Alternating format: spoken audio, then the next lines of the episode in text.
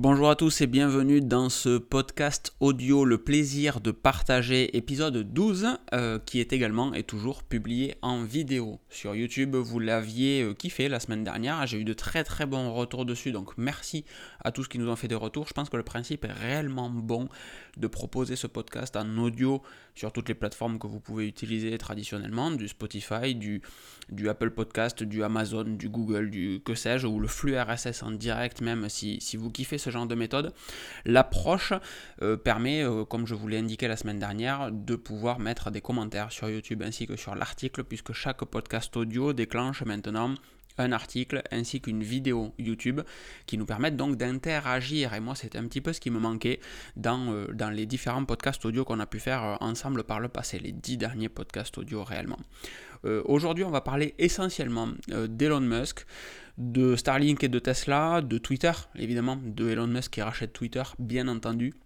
On va parler également, euh, on va faire une petite transition vers Lucid Motors, très très cool. Euh, Apple, Studio Display, ce genre de choses. Et, on finira par un peu de vie privée avec, Facebook. D'abord, euh, ces podcasts, c'est le, le 12e podcast qu'on enregistre ensemble, c'est tout jeune, c'est tout nouveau. le podcast audio et, et, vidéo, entre guillemets, pour moi, même si les vidéos YouTube, ça fait, ça fait 15-16 ans que je fais ça. Le podcast audio, c'est très nouveau. Donc autant sur une vidéo, je vais avoir tendance à partir un petit peu à l'arrache, un petit peu, un petit peu à l'improviste, un petit peu euh, en live, très simplement, parce que, parce que ça permet d'avoir des vidéos nettement plus naturelles, en fait, et pas scriptées par définition. Autant sur un podcast audio, euh, la semaine dernière, en parlant poliment, j'ai chié dans la colle. C'est-à-dire que euh, c'était pas assez préparé. C'est arrivé deux, trois fois dans le podcast, deux, trois longs moments euh, durant lesquels je vous dis attendez, euh, je vais chercher l'info parce que celle-là je l'ai pas. Et ça c'est pas cool en fait. Ça c'est juste chiant quand vous écoutez un podcast parce que bah, la personne ne sait pas de quoi elle parle. Alors quand il y a un invité qui peut meubler, c'est cool. là je suis tout seul pour l'instant. Peut-être que des invités reviendront. Logistiquement c'est compliqué de gérer de l'invité. je vous en reparle dans un instant. Mais le, le problème là c'était clairement le manque de préparation. Alors on n'est pas dans le scripting euh, du podcast audio, je vais toujours le faire en live comme maintenant, mais la problématique va être de maîtriser le sujet, c'est-à-dire que quand je vous parle d'un article et que j'ai lu l'article en diagonale et uniquement en diagonale, c'est un petit peu limité pour vous, faire, euh, pour vous faire un topo dessus. Idem quand il va me manquer des éléments sur cet article ou euh, des éléments que, dont pointe l'article. C'est pas ouf, c'est pas top, j'en ai parfaitement conscience, donc désolé pour le podcast du week-end dernier qui était un peu trop à l'arrache pour le coup. Euh, on va essayer de les garder de manière très souple et détendue, euh, comme celui que vous regardez sur YouTube peut-être que vous écoutez euh, aujourd'hui. Mais, mais c'est un principe itératif, hein, j'ai de cesse de le répéter, c'est vous qui faites le contenu que vous kiffez et c'est pour ça que vos retours sont très importants. Alors sur le podcast audio, évidemment, c'est très compliqué. Là, je m'adresse plutôt aux personnes qui le regardent en vidéo ou qui, ou qui ont accès à la page internet locan.jp dont vous avez dans tous les cas le lien dans la description de ce podcast euh, audio euh, pour me faire vos retours. N'hésitez pas non plus à me faire un petit mail si jamais euh, vous trouvez ça cool pour me dire ce que vous en pensez. Si jamais il y a des trucs qui vous chagrinent, c'est comme ça que le contenu s'améliore en fait. Si vous ne me dites jamais rien, ben, j'ai aucun moyen d'améliorer ce qui vous déplaît. Aussi simplement que ça. Donc j'ai un peu plus bossé sur, sur les documents cette semaine. Pas ouf non plus, mais quand même un petit peu. je voulais vous parler également d'inviter. Au début de ce podcast, le plaisir de partager, il y avait la volonté euh, d'avoir un invité avec moi, parce que c'est quand même nettement plus sympa d'avoir quelqu'un avec qui échanger pour ce type de contenu. Euh, ça marche très bien pour le podcast audio. Euh, depuis que le podcast vidéo est là, c'est de suite un petit peu plus compliqué en termes de, setup. J'ai mis longtemps à trouver le, bonheur qui est le mien aujourd'hui d'avoir une, une softbox sur le côté qui m'éclaire. Je suis très feignant moi comme garçon en fait, il faut que vous le sachiez. Donc euh, j'aime bien optimiser les choses et me concentrer sur les trucs importants. La lumière pour les vidéos, c'était vraiment pas un truc qui me chauffait trop. Donc j'ai trouvé un petit setup avec, euh, j'allume tout simplement la scène HomeKit euh, de, que j'ai le soir à la maison. Donc j'ai des lumières un petit peu chaudes derrière. je décris pour ceux qui sont en audio, hein, j'ai des lumières un petit peu chaudes derrière. L'ambiance est, est relativement chaleureuse, très détente, très cool. Et j'ai en plus une petite softbox, euh, donc c'est une lumière blanche très large, euh, à, 30 degrés devant moi, un peu en hauteur, qui me permet d'avoir euh, bah, ce, petit, ce petit effet vidéo YouTube que vous voyez un petit peu partout, mais encore une fois très feignant. Normalement, on met une lumière derrière pour détacher le visage, on met une lumière sur le côté, pareil pour éclairer un petit peu plus, et une lumière devant. Il y a 3-4 lumières à installer à chaque fois. Moi, je suis feignant, j'aime pas ça, ça me saoule.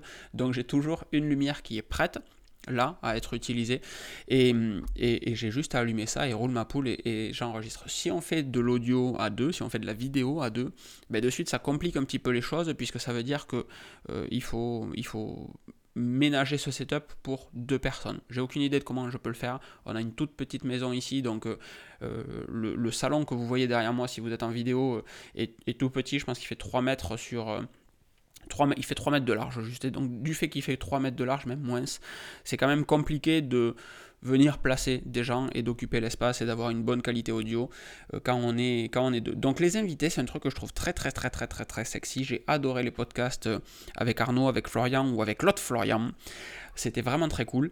Mais c'est de la logistique et, en fait, c'est compliqué. Je, m'étais vraiment euh, orienté entre guillemets. Je pensais qu'on pourrait faire des podcasts régulièrement avec, euh, avec Florian, Florian VMware. Et parce qu'il est très technique, hein, très euh, calé sur certains sujets, et, en fait on se, on se, coupe la parole intelligemment, j'allais dire, on se complète bien. Euh, et, en fait, ben, c'est compliqué parce que tout le monde a sa vie. Il y a des week-ends où moi je vais plus pouvoir tourner le samedi, lui sera pas dispo, etc. Et le problème va se répéter avec tout le monde. C'est pas, je, ne jette évidemment pas la pierre à Florian, mais ce problème se répétera avec, euh, avec tout le monde à moins de préparer vraiment très à l'avance les week-ends. Et, ce podcast audio, il est, c'est un peu un moment de détente en fait. C'est un moment où j'aime bien vous raconter des trucs. Et, le planifier à l'avance, j'ai pas le niveau de maturité nécessaire pour faire ça. Donc ça reviendra peut-être, hein, très clairement, parce que c'est absolument une bonne idée. Euh, mais pour l'instant, c'est quand même un petit peu compliqué. Ceux qui regardent en vidéo ont. L'intro est longue. Ceux qui regardent en vidéo ont euh, un truc bizarre c'est qu'il y a des moments où je suis à l'aise pour vous parler à vous. D'autres moments où euh, en fait il faut que je me concentre pour la, description de la scène en fait qu'il y avait précédemment. Ben, je regarde mon micro parce que comme ça je me remets en mode audio et je vous montre plus des trucs avec les mains que les gens en audio n'entendent pas en fait. Donc vous arrivez à voir la distinction, euh, la, dualité de la personnalité, c'est cool. Euh, on a dit qu'on parlait d'Elon Musk, on va réellement parler 60% de ce podcast d'Elon Musk. Euh, on a Elon Musk qui a voulu racheter Twitter. Donc le 4 mars 2022, il annonçait avoir racheté 73,5 euh, millions d'actions Twitter, ce qui faisait 9,2% euh, de l'entreprise. Hum, et, quelques jours plus tard, donc le 25 euh, mars, Twitter officialisait le rachat par Elon Musk. Donc en fait, il s'est passé, c'est un film, littéralement, c'est un film. Donc vous aurez dans le lien de ce podcast et dans la description YouTube un article de Numérama qui est parfait. Numérama fait toujours un travail incroyable, ils sont, ils sont vraiment prodigieux. Donc je m'appuie sur cet article euh, très facilement. Le 4 avril, Elon Musk euh, a acheté donc les, millions d'actions que je vous ai évoquées précédemment pour obtenir 9,2% euh, de, de, Twitter. 24 heures plus tard, il, il, passe d'actionnaire, du statut d'actionnaire, puisque c'était le plus gros actionnaire, il passe d'actionnaire à dirigeant de Twitter. Twitter l'invite en disant Hey, salut Elon, viens avec nous, ça va être super cool, tu vas voir, on va faire des trucs trop trop bien, etc. Wouh, En, euh, six jours plus tard, le 11 avril, euh, Elon Musk, qui a un Asperger à lui aussi, euh, Anamara, en fait, il dit Non, je veux pas être dirigeant de, de Twitter. Le 14, du coup, il fait une offre de rachat de Twitter pour 43 milliards de dollars. Essayez de visualiser 43 milliards de dollars. Moi, il y a quelques acquisitions dont je me souviens euh, assez facilement. Euh, quand Google a racheté Waze, je crois que c'était 1 milliard. Et ça avait été colossal. Ça avait été colossal. Euh, et hum, il y, a eu, y a eu quelques rachats comme ça qui sont au, au milliard. Et le milliard, déjà, c'est waouh! Enfin, on sort d'une pandémie, des milliards, on aurait aimé en avoir quelques-uns d'avance, ça aurait été cool. 43 milliards. C'est à mettre en perspective avec un, tweet que quelqu'un, je ne sais plus qui l'avait posté, je crois que c'était une personne de l'ONU, qui avait euh, alpagué euh, Elon Musk en lui disant Bon, écoute, c'est bien mignon d'avoir des milliards comme ça, t'es l'homme le plus riche du monde, blablabla. Ça, c'était un petit peu dans une ambiance de jalousie euh, perpétuelle, en fait. On, on, envie les gens riches, ce qui est compréhensible, je pense.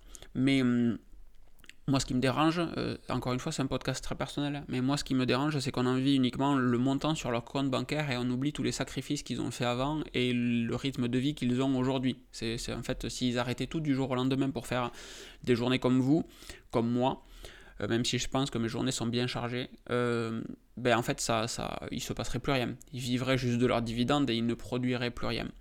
Donc on, oublie un petit peu ce truc-là. On, voit juste le, multimilliardaire, mais ça s'arrête là, et, alors que c'est un gars qui charbonne euh, des 70 heures par semaine, minimum.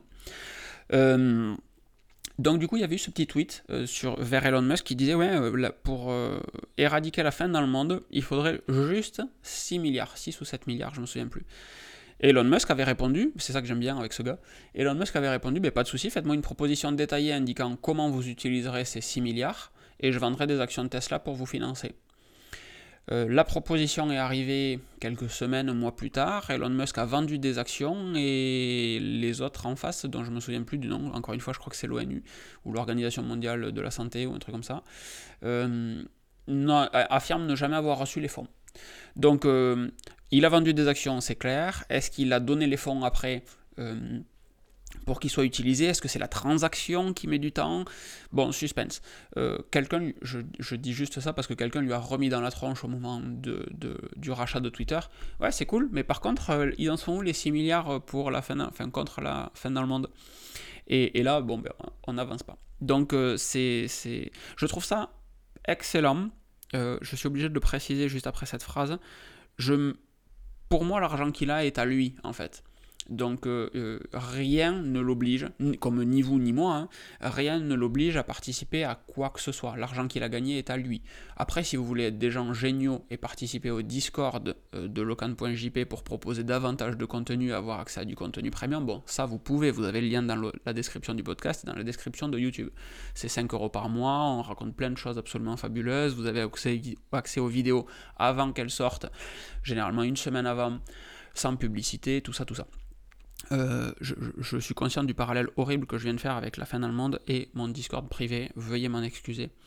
Mais c'était très maladroit. Mais, mais ça m'est venu comme ça, quoi. Ok, au bout d'un moment, euh, il, faut, il faut savoir se détendre un petit peu, je pense, très clairement. On est beaucoup trop sérieux pour rien. Sur les sujets importants, on s'en fout, et sur les sujets dont on devrait se foutre, on est sérieux. C'est quand même un peu dommage. Euh, et donc, ce, petit 43 milliards de dollars, ça fait, ça fait beaucoup de, milliards de dollars, hein, très clairement. Donc on lui a remis dans la tranche, euh, les 6 milliards, on en est où? Mais après, cet argent qu'il a, lui, il est, il est à lui en fait. Rien ne l'oblige à le repartager, à faire du philanthropisme avec son argent. Pour autant, ben, pour autant, il le fait en fait. Et je trouve ça juste incroyable. La simplicité de ce gars, comme le, le Joe Mode, alors les fans de Tesla euh, connaissent déjà ce truc-là. Quand euh, au début des, enfin au début des Tesla, il y a quelques années de ça, quand vous avez euh, la navigation d'activer sur votre voiture et qu'on vous dit tourne à droite, tourne à gauche ou qu'il y a un bruit d'alerte, etc., ça sonnait sur tous les haut-parleurs de votre voiture, avant, arrière, etc. Comme dans l'immense majorité des véhicules. Et hum, un gars qui s'appelait Joe a contacté Elon Musk sur Twitter en lui disant Bon, écoutez, monsieur Musk, c'est quand même cool, mais par contre, moi, quand je fais des longs road trips, puisque les Tesla sont quand même vachement cool pour ça, et que j'ai euh, ma femme ou mes enfants derrière dans les sièges auto qui dorment, ben quand je prends une alerte de pilote automatique ou tout simplement euh, euh, une indication pour tourner à droite ou à gauche, ça réveille tout le monde ou ça les empêche juste de dormir sereinement. Est-ce qu'on pourrait juste mettre un mode qui ferait que ça sortirait sur le haut-parleur devant à gauche au niveau du conducteur ou devant à droite si vous êtes anglais par exemple? Mais hum, juste un truc comme ça. Elon Musk a répondu Sure. Et deux, semaines plus tard, trois semaines plus tard, les Tesla prenaient une mise à jour avec un Joe Mode dans la partie euh, sécurité. Et ce Joe Mode, ça permet d'envoyer l'audio sur le haut-parleur avant gauche. Et le gars s'appelait Joe, donc ça s'appelle Joe Mode. Et je trouve cette simplicité d'évolution très très cool. Euh, pour autant, on va reparler un petit peu plus tard avec euh, l'info sur Lucid Motors. Tesla est quand même le, symbole, selon moi, d'un ado frustré mais j'y reviens après. Donc on en est euh, au 14 avril où Elon Musk fait une offre de rachat de Twitter pour 43 milliards de dollars. Le 15 avril, Twitter active une mesure d'urgence pour bloquer Elon Musk, donc c'est une procédure de pilule empoisonnée, où pour essayer de simplifier, euh, je ne suis pas super familier avec le concept, mais pour essayer de simplifier, Twitter décrète un, un état d'urgence, c'est compliqué à dire, Twitter décrète un, éclat, Twitter décrète un état d'urgence pour faire, essayez de le dire chez vous, pour faire en sorte que aucun actionnaire ne puisse avoir plus de 15% de Twitter. Sans ça, les autres actionnaires, pourraient racheter des parts pour arriver également à hauteur de 15%. Bon, en gros, ça veut dire que si tu as beaucoup de parts chez Twitter, les autres peuvent rattraper leur retard à un prix avantageux, de telle sorte que ça dilue tes actions, en fait, très simplement. C'est euh, euh, pour éviter les OPA. Et, hum, et donc c'est très cool, euh, pourquoi pas, super, bien. Sauf que Elon Musk, encore une fois, Asperger Power, avait déjà prévu ce petit truc-là, et c'est vraiment un jeu d'échecs, c'est Dallas en fait dans la vraie vie, et donc leur a dit très simplement, eh bien le rôle du board, en fait, le rôle du comité de direction, si vous voulez, c'est de, le seul et unique rôle, hein, c'est de protéger les actionnaires et de n'agir que dans leur, dans leur meilleur intérêt. Euh, euh, quand moi j'achète des actions, je me souviens plus des montants, mais on va faire comme si. Quand moi j'achète des actions, donc moi Elon Musk, à 20, à, 20 balles, qu'elles valent aujourd'hui 50, et que je propose de les. pardon, je la refais, je vous dis n'importe quoi. Les actions euh, Twitter valaient, encore une fois, on va dire n'importe quoi, 30 euros. Et Elon Musk propose de racheter ses actions, je dis encore une fois n'importe quoi, 50 euros, donc plus cher. Dans tous les cas, il a proposé de les racheter plus cher que ce qu'elles valaient. Et donc, il dit, ce faisant, mon, mon, propos, mon action, va évidemment dans le sens des actionnaires, puisque je rachète leurs actions plus cher que ce qu'elles valent aujourd'hui. Donc vous ne pouvez pas vous y opposer, puisque votre seule et unique mission, c'est de protéger et d'agir dans le meilleur intérêt des actionnaires. Donc Twitter euh, s'est retrouvé un petit peu euh, ben, dans le coin du ring là, à, encaisser les coups, à pas savoir quoi foutre.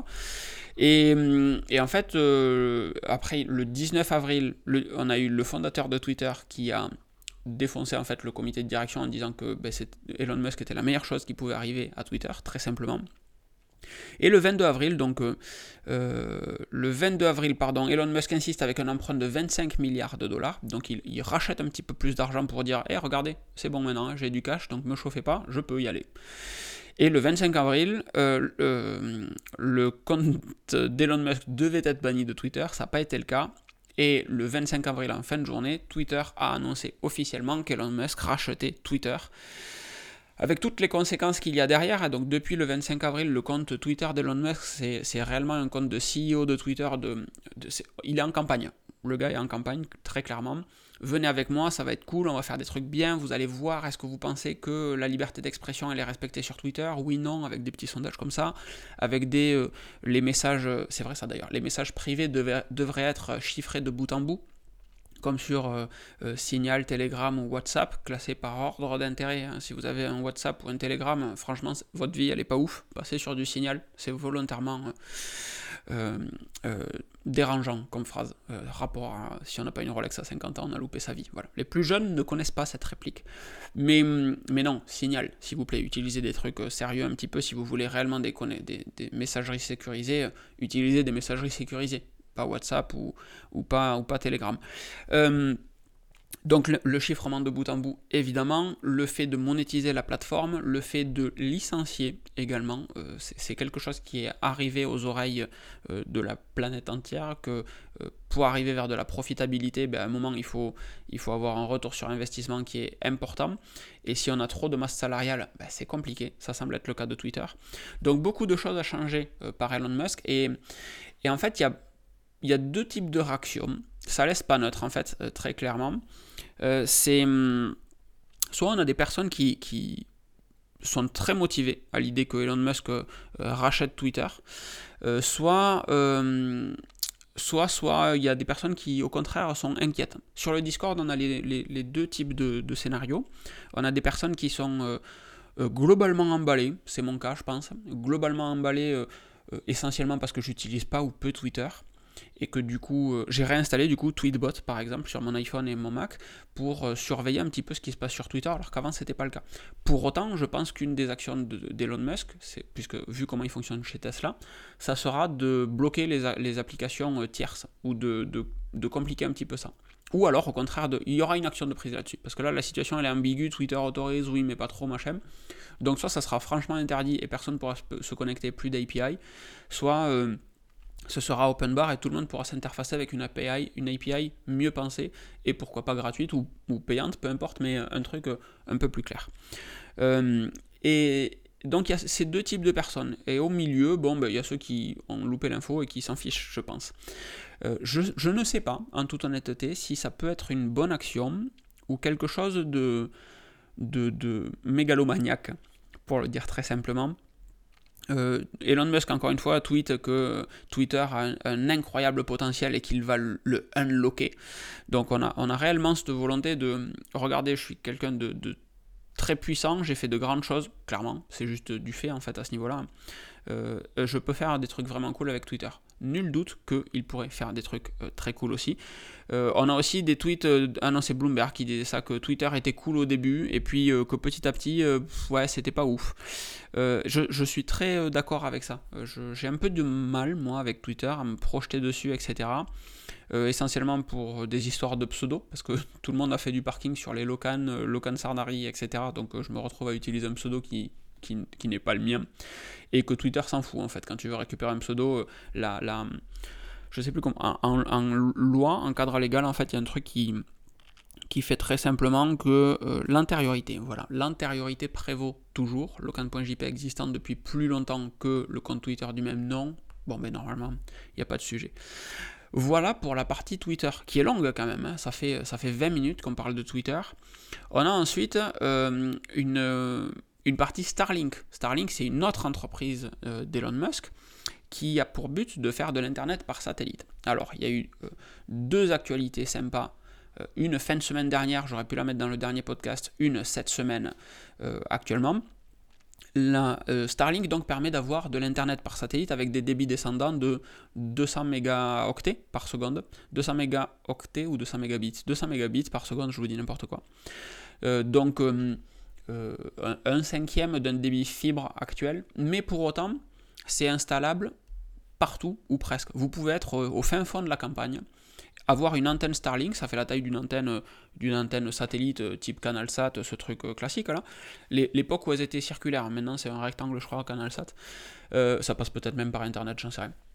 Mais hum, donc cette, cette, vous placez cette petite antenne, elle vient automatiquement se positionner, elle vient choper un satellite qui passe au-dessus d'elle, et vous avez Internet par satellite, point terminé, c'est aussi simple que ça.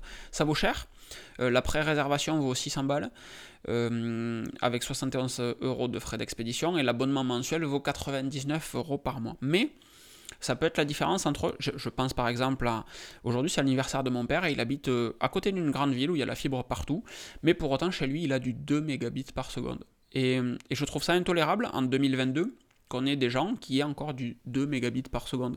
C'est même pas assez pour faire une déclaration d'impôt par Internet. En fait, au bout d'un moment, il y a une notion de continuité de service étatique où il faudrait se poser la bonne question. Et, et là, c'est pas le cas.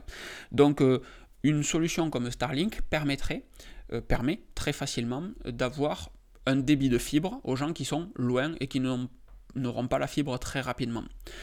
Euh, Starlink a été interdit en fait la semaine dernière, et c'est ça qui est très très drôle, c'est que euh, on a l'ARCEP qui autorise l'autorité de régulation des fréquences, je ne sais plus à quoi correspond le CEP, euh, qui, donc met à disposition des fréquences. Donc à Starlink, il y a des, stations au sol, donc comme des stations météo si vous voulez, il y en a une à côté de Bordeaux en fait, qui sont des points relais pour envoyer via, voyez ça comme un très gros flux, un très gros flux radio pour envoyer vers l'espace, sur les satellites, le débit Internet. Donc tout l'Internet arrive euh, sur cette station à Bordeaux, puf, ça part dans le ciel sur les nuages et sur les, satellites et la constellation de satellites eh bien, euh, propose de l'Internet redescendant. Donc en fait, quand vous êtes au sol, euh, donc moi par exemple à Toulouse, si je voulais avoir un Starlink, je me connecte, j'envoie une requête au satellite, le satellite l'envoie au satellite le plus proche de la station de Bordeaux, ou d'une autre station, mais dans mon cas ça serait Bordeaux.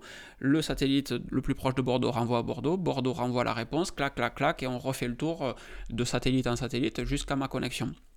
Donc vous comprenez bien que ben, il faut une sacrée quantité de bandes de fréquences et surtout il ne faut pas que ça vienne perturber, c'est ça le rôle de l'ARCEP, que ça vienne pas perturber des trucs euh, classiques comme 2G, 4G, 5G, TNT, ce genre de choses, mais aussi et surtout euh, les ondes radio utilisées euh, pour la défense nationale, pour les pompiers, pour ce genre de choses qui sont d'importance vitale pour le coup.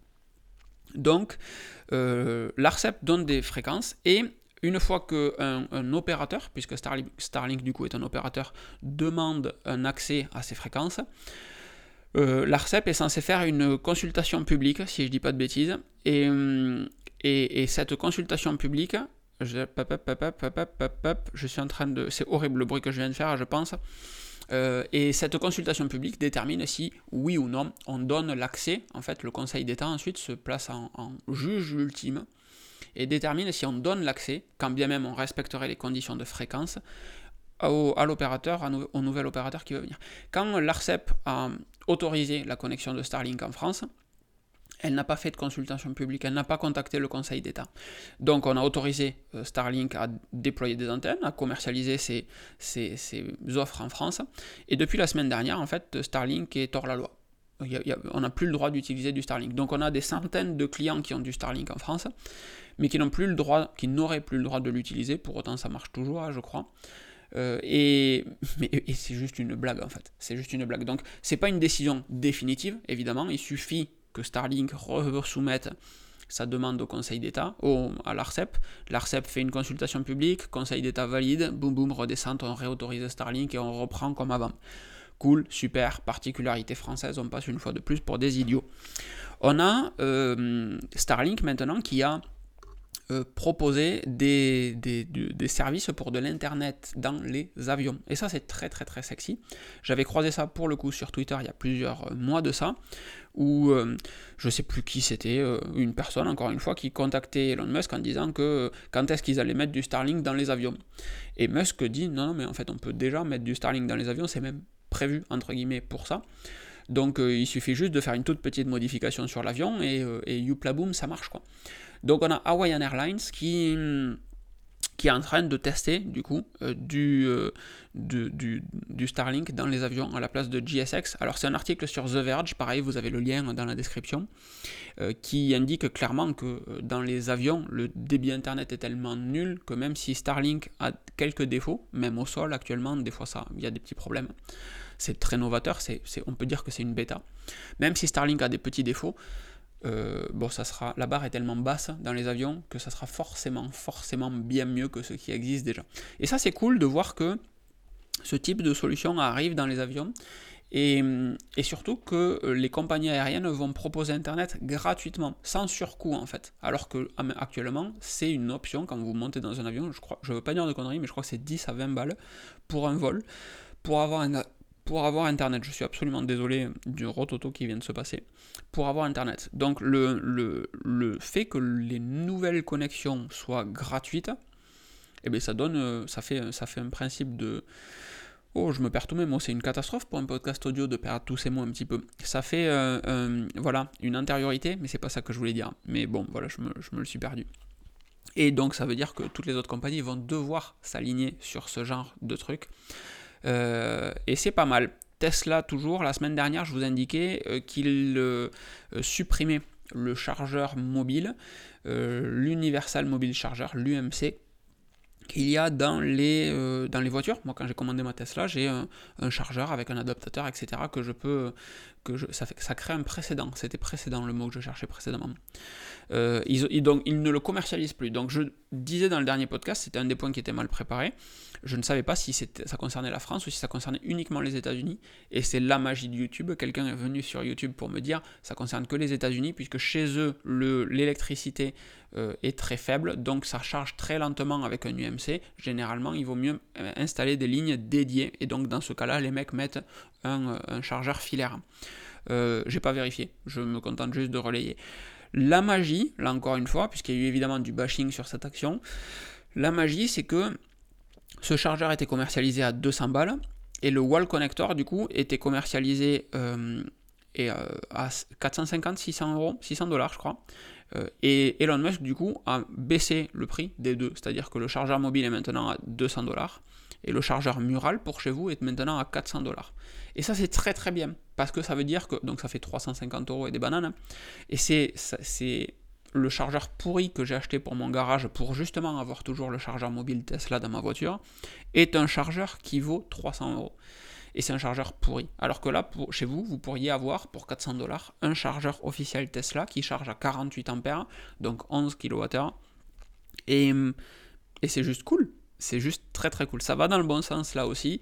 Se pose la question euh, qu'on se posera euh, euh, sur, le, sur le Discord ou sur Tesla Therapy, mon autre chaîne qui ne parle que de Tesla, à savoir si ce type de chargeur est universel. Par exemple, à la maison, on a une nouvelle voiture électrique qui doit arriver. Il y a un teaser assez intense en ce moment sur ça, qui n'est pas une Tesla et qui a une prise de type 2. Et du coup, la question qui se pose, c'est est-ce que cette voiture serait puisque je n'en ai pas, mais serait compatible avec un chargeur Tesla J'ai pas la réponse, j'ai la sensation que non, je vois pas pourquoi non non plus, puisque ça reste une prise type 2. Mais, euh, mais si c'était pas le cas, pourquoi est-ce que Tesla proposerait un chargeur prévu pour les... Il y a un chargeur universel et un chargeur Tesla sur le store Tesla. Pourquoi est-ce qu'ils proposeraient un chargeur universel en plus du chargeur Tesla? Suspense insoutenable. Et donc maintenant aux États-Unis, quand vous commandez, vous avez le chargeur euh, au moment de la commande de votre véhicule, après la configuration, etc., vous pouvez choisir les roues, la couleur, les options, etc. Et enfin, vous pouvez choisir si vous voulez un wall connector en plus ou un mobile connector en plus à respectivement 400 et 200 dollars. Et ça, c'est très très cool. Et ça nous amène à, à notre actualité sur Lucid Motors, dont je suis profondément fan. Mais, mais vraiment. Tesla, je ferai une vidéo dessus dédiée, mais Tesla, réellement, c'est un caprice d'enfant, cette marque. C'est le caprice d'un enfant qui veut des voitures qui vont vite, euh, qui font pas de bruit, avec plein de gadgets partout, mais c'est un caprice d'enfant, réellement. Je, trouve, je dis que c'est un caprice d'enfant parce qu'il y a des technologies qui sont juste nécessaires, qui ne, enfin nécessaires, importantes pour moi, pour beaucoup de personnes, et qui ne le sont pas, pour la transition énergétique même, on va dire, et qui ne sont pas intégrées dedans. Par exemple, les lucides, la personne qui a fondé Lucid, c'est un ancien de Tesla qui se faisait bâcher par Elon Musk, c'est peut-être important de le préciser. Les Lucid Motors savent faire de la recharge bidirectionnelle, c'est-à-dire que vous pouvez très bien euh, recharger. Alors aujourd'hui ça marche pas, mais dans 5 ans, euh, je, pense que ça sera la norme. Recharger la journée chez votre employeur, alors moyennant une carte peut-être, mais on peut imaginer que dans le futur, euh, il y ait des aides pour installer des panneaux solaires chez les employeurs, proposer des places de recharge et faciliter la recharge des véhicules électriques des collaborateurs. Vous rechargez votre véhicule la journée au boulot avec le solaire. La nuit, le fin le soir, vous rentrez chez vous, vous rebranchez votre voiture, pas pour charger votre voiture, mais pour alimenter votre maison. Et donc l'idée c'est de venir écréter les différents pics, le pic de 20h à 22h où tout le monde allume l'électricité, le chauffage, etc. chez soi, et bien la voiture vient venir amoindrir ça, vous rechargez un petit peu la nuit quand vous aurez des horaires très préférentiels par exemple, c'est quelque chose qui peut s'envisager. Les finitions, une Tesla n'est pas... Je, disais avant d'avoir la Tesla, de par le prix, que les Tesla étaient des voitures haut de gamme. C'est faux. C'est faux. La finition d'une Tesla est catastrophique. C'est à peine au niveau d'une Renault, euh, d'une Renault très très simple. C'est une Dacia, en fait, très clairement.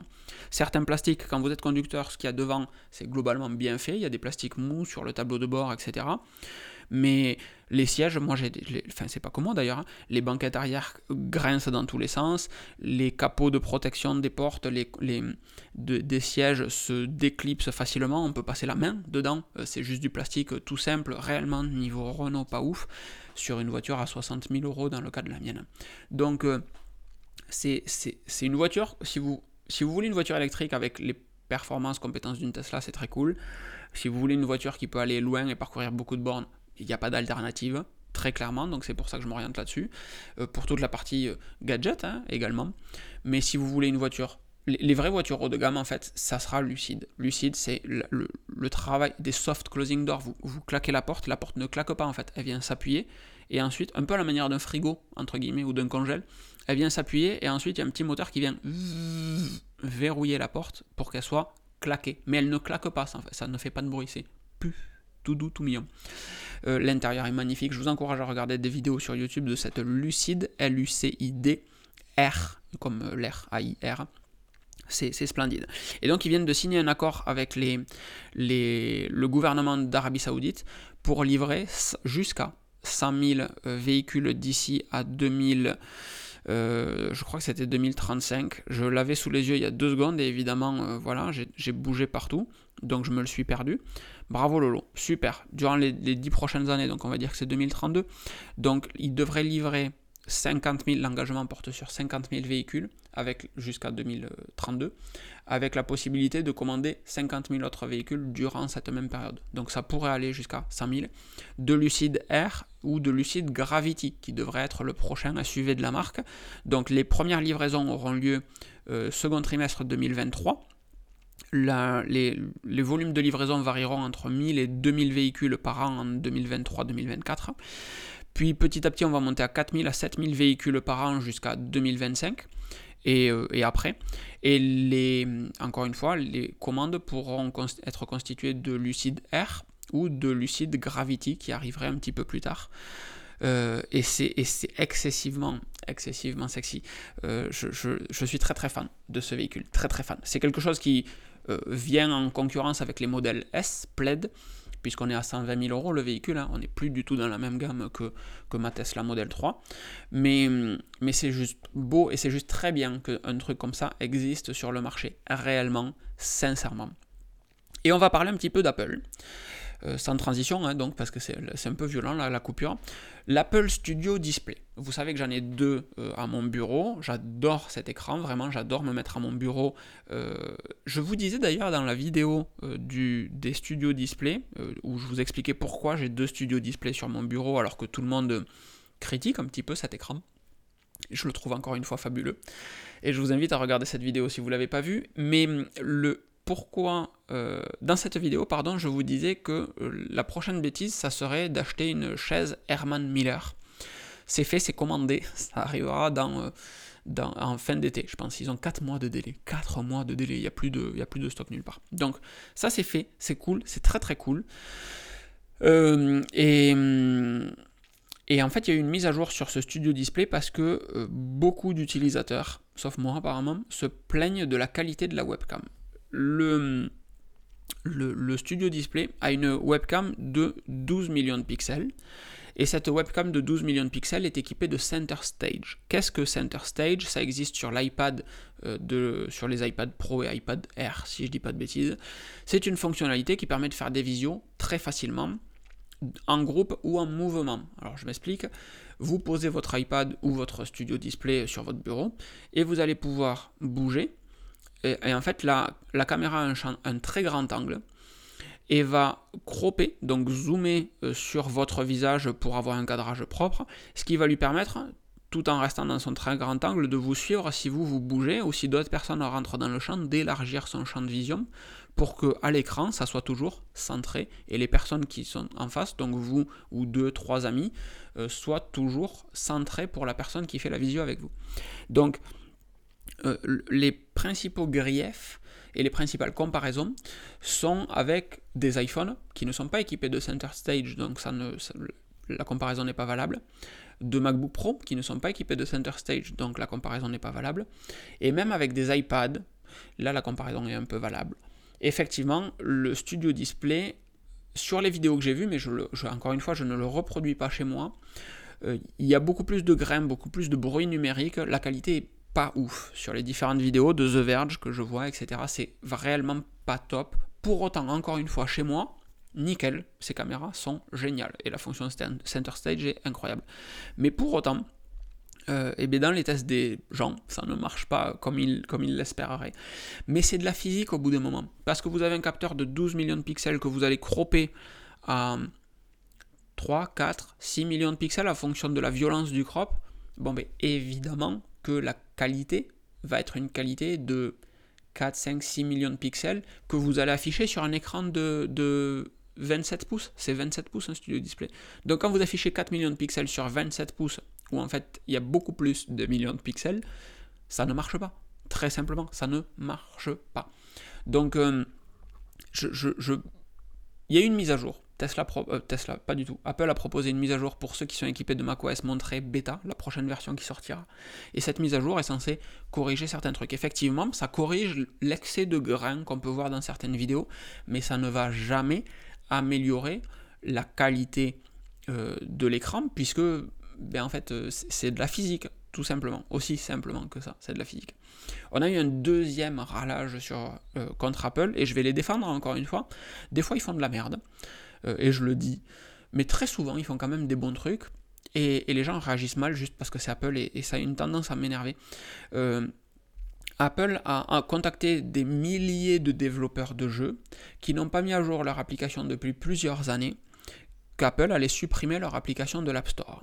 Et les développeurs ont eu l'air surpris et ont même trouvé que c'était injuste parce que euh, il y a des productions, il y a des petits développeurs, il y a des développeurs indépendants qui mettent pas à jour leur jeu.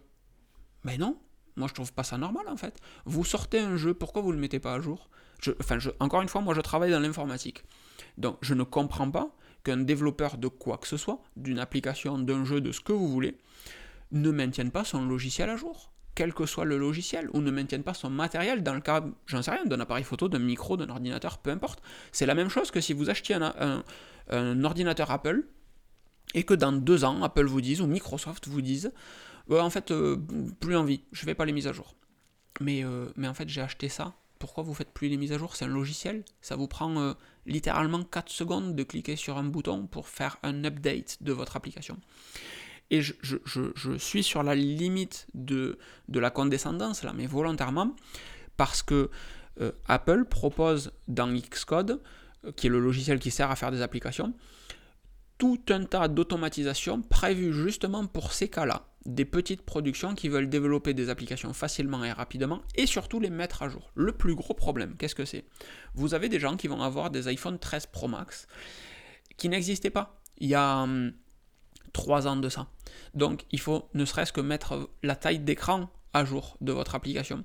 Et il y a des choses à refaire. évidemment, vous ne pouvez pas proposer une application il y a 3 ans et vous, ou aujourd'hui et vous dire dans 3 ans, eh, c'est bon, c'est fini. Je l'ai proposé une fois, je n'aurai plus besoin de la mettre à jour. Évidemment qu'elle va être supprimée de l'App Store, puisque aucun des devices qui, qui existent actuellement ne supporte de la meilleure des manières votre application.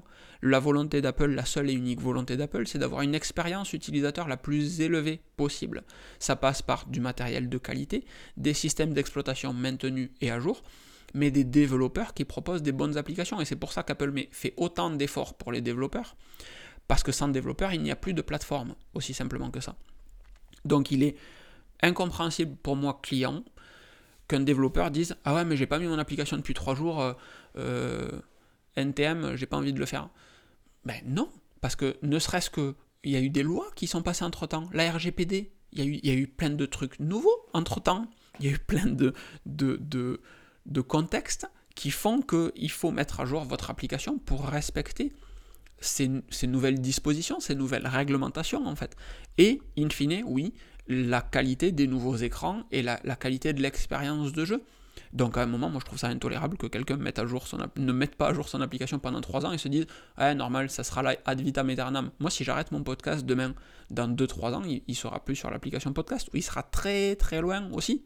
Mais c'est normal, ne me faites pas croire que vous gagnez des revenus avec des applications qui ont plus de 3 ans, parce que il y a de très fortes chances que ça soit injouable en fait, les gars.